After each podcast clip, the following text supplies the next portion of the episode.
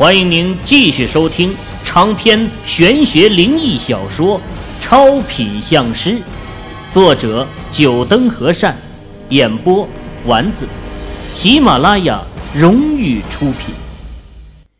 第一百二十五集。放眼望去，一排排都是穿着学士礼服的学生，人声鼎沸。此刻，这些学生的脸上有着激动和忐忑。激动是因为马上就可以拿到学士证书了，忐忑是因为拿到学士证书意味着大学时光算是真正的结束了，也意味着十几年的学习生涯开始告一个段落了。除了少数还要继续再往上读的同学。大部分同学大学四年毕业后，就意味着彻底脱离了学习生涯。踏上社会后，又有多少人还会再有接触课本的机会？很多学生可能一直幻想着这么一天的到来，但要是这一天真的来临的时候，心里的滋味绝对是五味杂陈的。就连秦宇此刻也是有些怅然若失。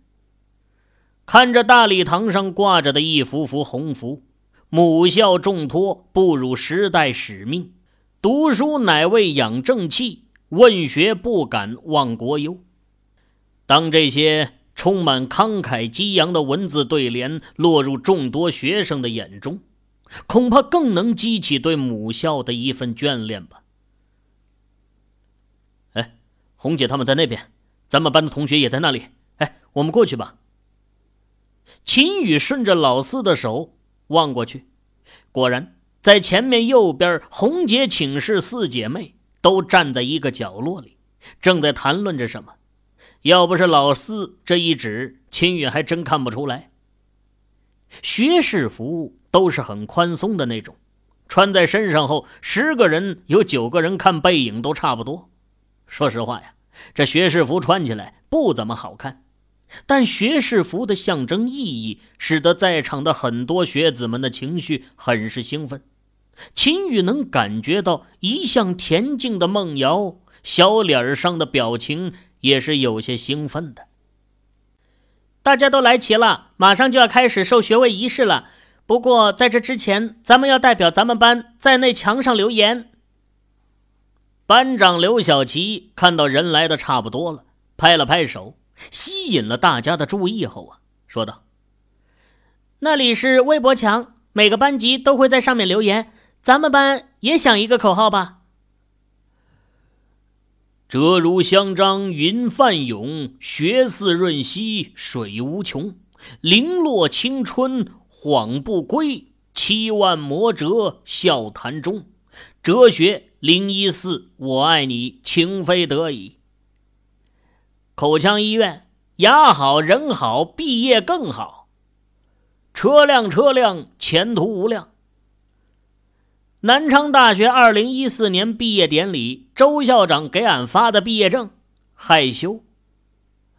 材料材料，真材实料，材料的哥哥妹妹有木有？有木有？加油！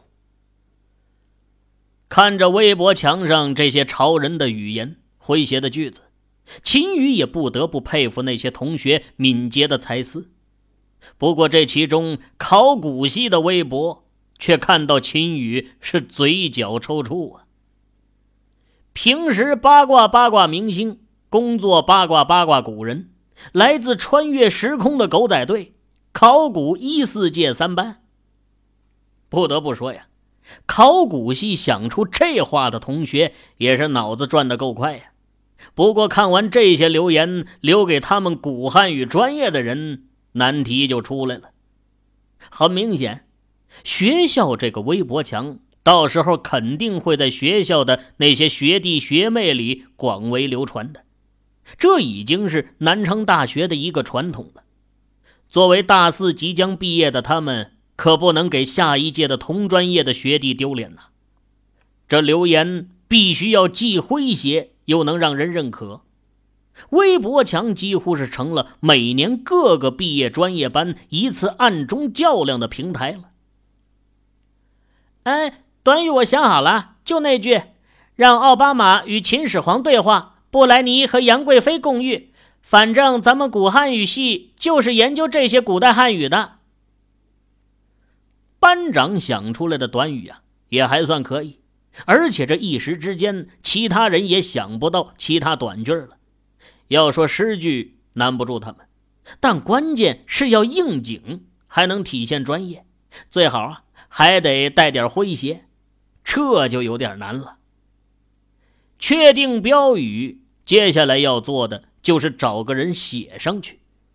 班长也不知道从哪里找来了一支毛笔，对众人说道：“咱们是古汉语专业的，这标语自然要用毛笔写，最好啊还得是繁体的。哎，哪位同学有这才华，上去展示一下？”班长的目光在众人脸上闪过，不少同学都摇摇头。和其他专业的情况不同啊，毛笔字。他们都会写，但也就是仅仅是会写而已。要知道，这微博墙到时候肯定是会在学校论坛、贴吧流传出去的。这写的不好，那可就丢尽了人了。我来吧。开口的是王杰。今天的王杰穿着一身学士服，这脸上啊，早已经没有了中午时沮丧的神情。听到王杰开口，不少同学都纷纷点头。王杰的毛笔字在班里，甚至是系里，那都是出了名的。走到微博墙上，王杰让自己呈马步状，接过班长递过来的毛笔，吸了一口气，在微博墙上写了起来。看到有人在微博墙上用毛笔写字儿。这其他专业的学生也都纷纷围了过去。王杰的毛笔字写得很不错，在一旁观看的秦宇也微微点头认可。王杰这字儿啊，有着一股犀利的气势，笔笔有力，带给人一种迸发感。不只是秦宇，就是那些对毛笔字不是很懂的人，看到王杰的字，那也是纷纷鼓掌。不懂毛笔字无所谓啊。但是只要看着好看就可以了。此刻王杰的字就让他们觉得很好看。王杰用的字体是仿的楷书四大家之一柳公权的柳体。柳体有一个很著名的特点，那就是均衡受硬，结体严谨。王杰这几个字可以说已经是有着三分神似了。听到周边的赞扬，王杰的嘴角扬起一道满意的弧度。毛笔字，他最擅长的就是这流体了。十来岁的时候就开始学习临摹了，对于自己写的字儿，他很有信心。王杰怎么不写了？不是还有下半句呢吗？王杰写完让奥巴马与秦始皇对话后，就收笔了。班长疑惑的询问道：“不是还有下句吗？怎么就不写了？”“哈，下句让秦宇来写吧，他的毛笔字也不弱。”那些不知道内情的外班同学没有什么表情，只当是这古汉语专业的毛笔字高手多呢。但知道王杰和秦宇之间纠葛的同学们。可就表情有些古怪的看向在一旁的秦宇了。王杰和秦宇之间的恩怨呢，他们都很清楚。对于孟瑶这样的校花级的美女的归属问题，他们不可能不关心的。更何况，自从孟瑶和秦宇确定关系后，王杰对秦宇的嫉妒已经是毫不隐瞒的，班上的同学是人人都可以看得出来的。大家都没有想到啊，这临毕业了，王杰又突然对秦宇发出挑衅。秦宇到底会不会毛笔字呢？他们从来都没有看到过，但猜想肯定是没有王杰写的这么好了。一时间呢，大家看向秦宇的目光都有些同情起来。想要收听更多有声小说，请下载喜马拉雅手机客户端。嘿，我说王杰，你二哥，没事，不就是几个毛笔字吗？秦宇拦住了一脸怒视着王杰的二哥。王杰刚提到他名字的时候啊，他还愣了一下，不过随即嘴角也扬起了一个笑容，眉宇向上挑了挑。给了一旁担忧着看着他的梦瑶一个放心的眼神，越过人群走到微博墙王杰的身边。来吧，秦宇。王杰让出位置，让秦宇站在微博墙下。两人的目光对视了一眼，各含深意的笑了笑。哼，这王杰是想让我出丑。要是换做二月份前的我。恐怕还真要被他僵住。秦宇原本的毛笔字啊，只能算是一般，和班上大部分同学停留在一个水平。不过自从得到诸葛内经，经过了几次画符后，他的毛笔字水平是大大的上涨啊。诸葛内经中的那些符箓笔画，都是有着道韵流动在其中的。讲究的是一个韵味而毛笔字能写出韵味已经是可以称得上书法家了。很多人都只是空有其表罢了。拿起毛笔，秦宇也不用蹲下姿势什么的，人略往后仰，行云流水般在微博墙上写下了一行字等秦宇收笔，众人朝着微博墙上看去。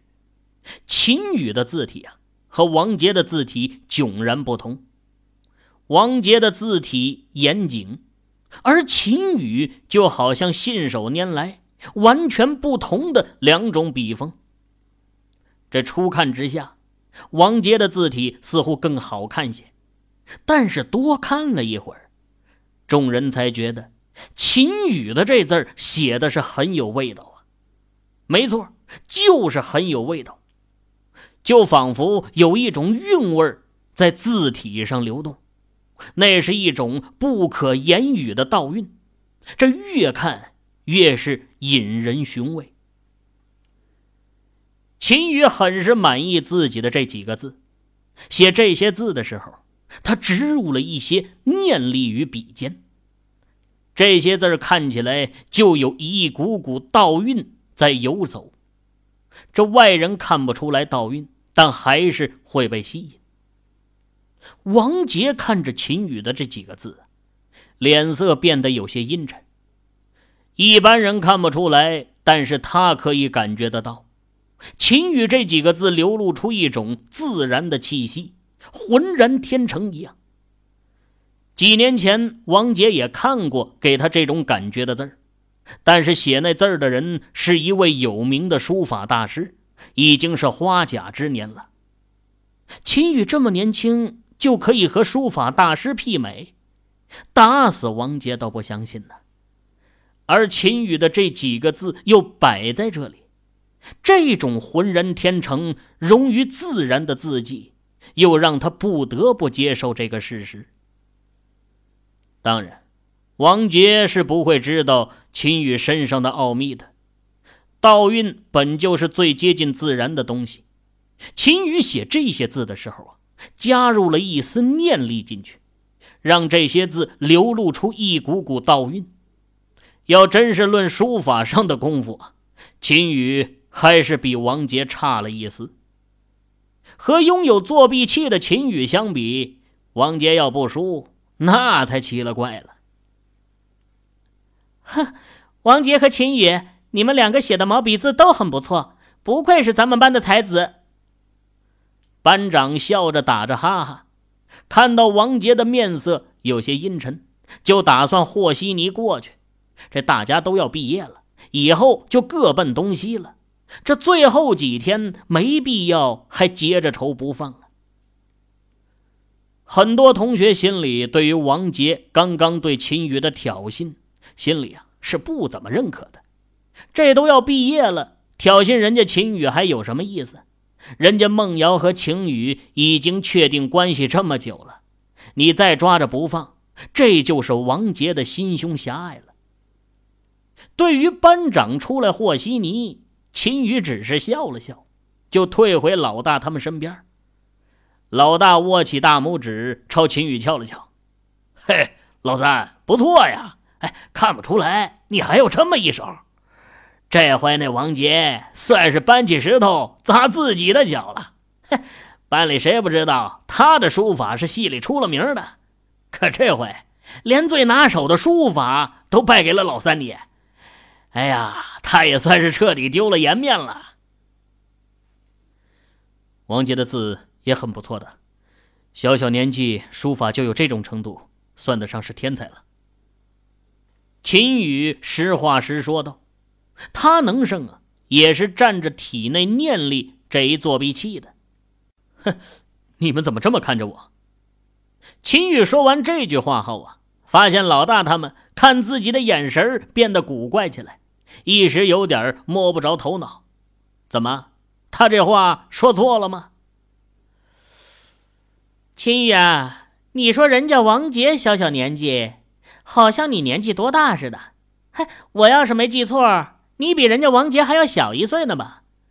难道你身体里住着一位千年的老妖怪？红姐在一旁阴阳怪气的说道。秦宇一翻白眼。知道这些人的表情为何而来了，他这话呀，也就是顺口说出来。不过还真别说，好像从获得诸葛内经后，他的心态就开始慢慢的变得平和，有些不像年轻人了。不然莫永兴也不会经常说他是年轻人的身体，老年人的心态了。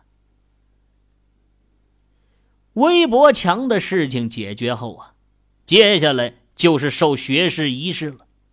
授学士仪式啊，每一位学生都要上礼台，由院长亲自发放学士证书。还有啊，进行拔穗仪式。所谓拔穗，就是指学士帽前沿的流苏，由院长从右边给换到左边的动作。因为学士服上的流苏有点像灯笼上的穗。因此被称为拔穗。拔穗正冠或者拔苏正冠，这一仪式啊，意味着稻穗或者麦穗成熟，象征毕业生已经学有所成，可以展翅高飞了。